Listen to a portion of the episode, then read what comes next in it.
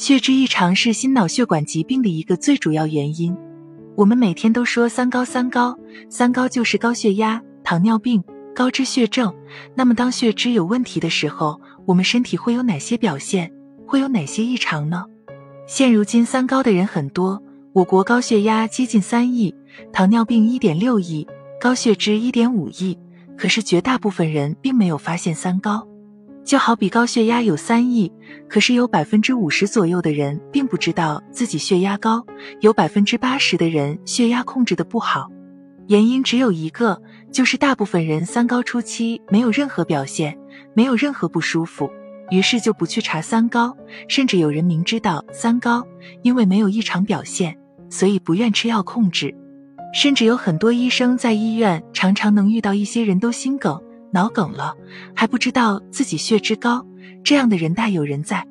可如果非要说血脂有问题，最有可能的就是腿部会出现异常。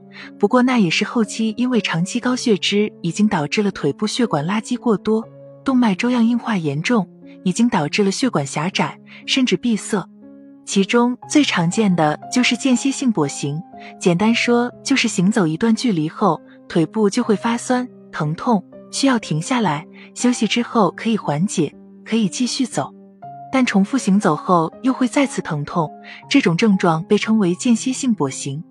所以，当长期高血脂没有引起重视，那么就可能出现间歇性跛行。这是因为长期高血脂会导致血管垃圾增加，也就是动脉粥样硬化加重，逐渐形成斑块，形成血管狭窄，进而引起血管缺血，供血不足。就可能会导致腿部发凉、发麻、疼痛，这样在行走之后就可能会出现腿部发酸、疼痛等异常表现，被动停止行走，休息后方可继续行走。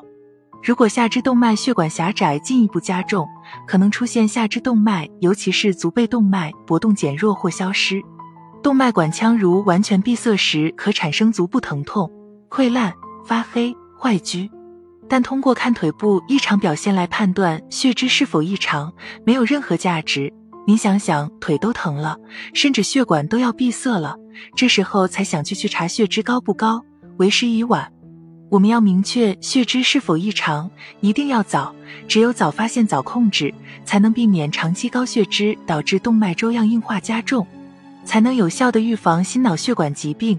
而不是等到腿部出现血管狭窄，更不是等到心肌梗死或脑梗死了才想起查查自己血脂高不高。但我们血脂有没有异常，也不能光靠看腿部。最准确也是唯一建议的方法就是抽血化验，这样不但准确，而且有意义、有价值。因为血脂不是一个指标，不同的血脂项目升高后处理的方法不一样，血脂升高的程度不一样，处理的方法也不一样。我们不能看外在表现来估算血脂高不高，这样一点意义都没有。另外，我们所说的血脂其实包括血脂四项，并非一项，包括总胆固醇、低密度脂蛋白、高密度脂蛋白、甘油三酯。其中，高密度脂蛋白是好血脂，升高有好处，能预防心脑血管疾病。其他三项是坏血脂。升高后会导致动脉粥样硬化加重，从而加重心脑血管疾病。没有任何心脑血管疾病及高血压、糖尿病，只是高血脂。那么，当低密度脂蛋白在健康生活后还是高于四点九，建议服用他汀药物控制血脂。对于甘油三酯升高，没有超过五点六，建议单纯控制饮食以及坚持运动来控制血脂。对于甘油三酯高于五点六，建议服用贝特类药物控制血脂。胆固醇和低密度脂蛋白升高以及甘油三酯升高后处理的办法不一样，所以我们建议必须抽血化验，而不是估计。但不管怎么样，戒烟戒酒，低脂低盐低糖饮食，坚持运动，控制体重。这些是控制血脂的基础。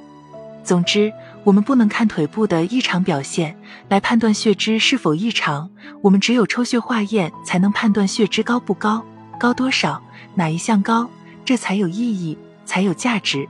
因为只有这样，我们才知道下一步怎么控制，来预防心脑血管闭塞。